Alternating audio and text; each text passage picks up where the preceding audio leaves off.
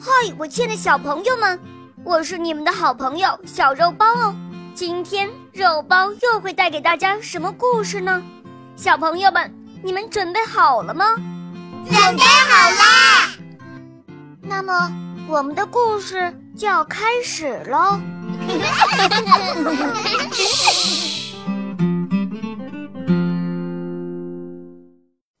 国王山努亚和他的一千零一夜。播讲《肉包来了》第一集。相传，在古时候，古印度和中国之间的海岛上，有一个萨桑王国。国王的名字叫做山努亚。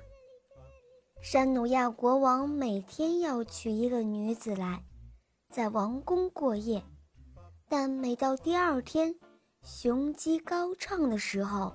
便残酷地杀掉这个女子。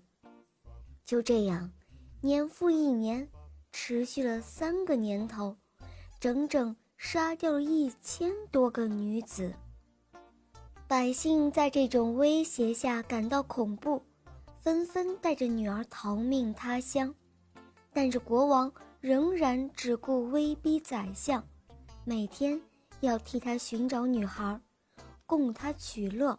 和虐杀，整个国家的妇女，有的死于国王的虐杀，有的逃之夭夭，城里十室九空，以至于宰相找遍了整个城市，也找不到一个女子了。他怀着恐惧、忧愁的心情回到了相府。宰相有两个女儿，长女。叫做桑鲁卓，二女儿呢叫多亚德。桑鲁卓知书达理，仪容高贵，读过许多历史书籍，有丰富的民族历史知识。他收藏有上千册的文学，还有历史书籍。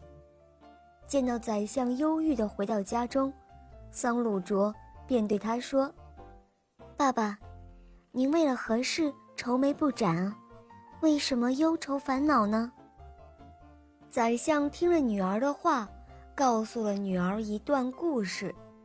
在从前的萨桑国，老国王仁德义勇，拥有一支威武的军队，宫中奴婢成群，国泰民安。国王有两个儿子，都是勇猛的骑士。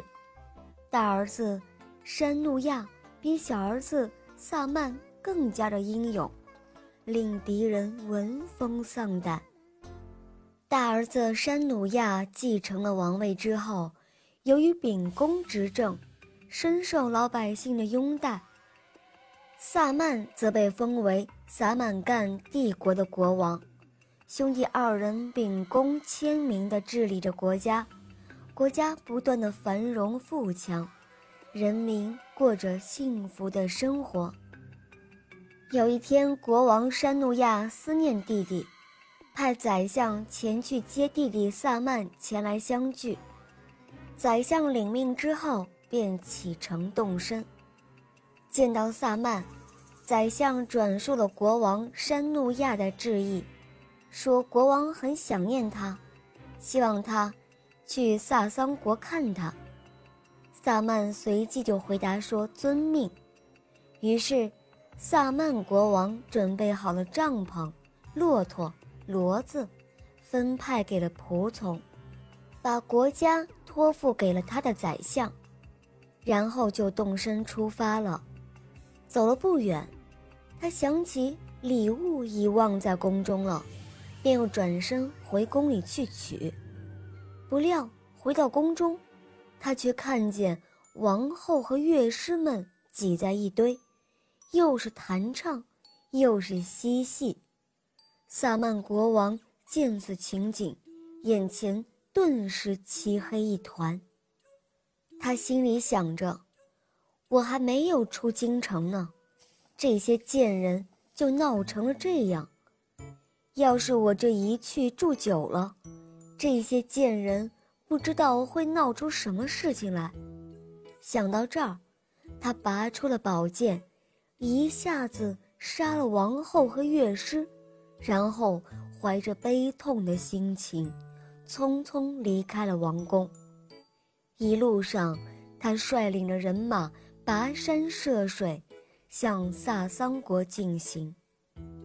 快到城时，萨曼派人前去向哥哥报信。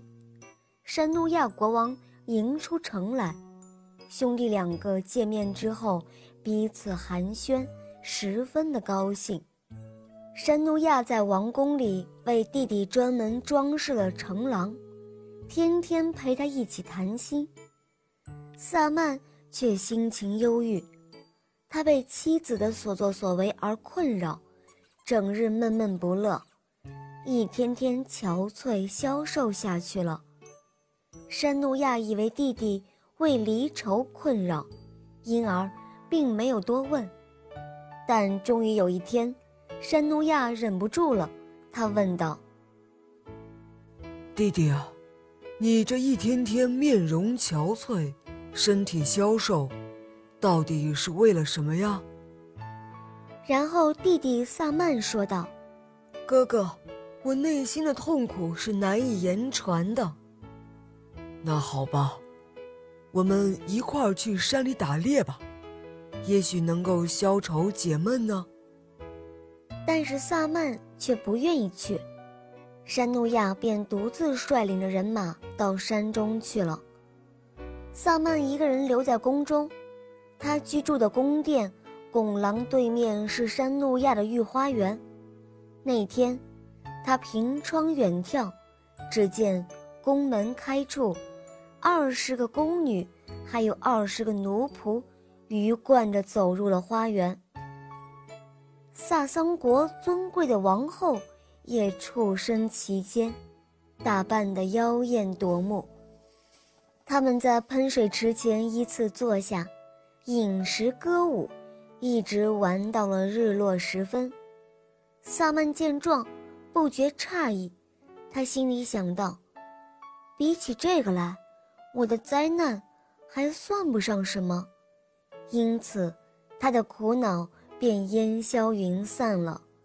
于是。他开始吃喝，恢复了精神。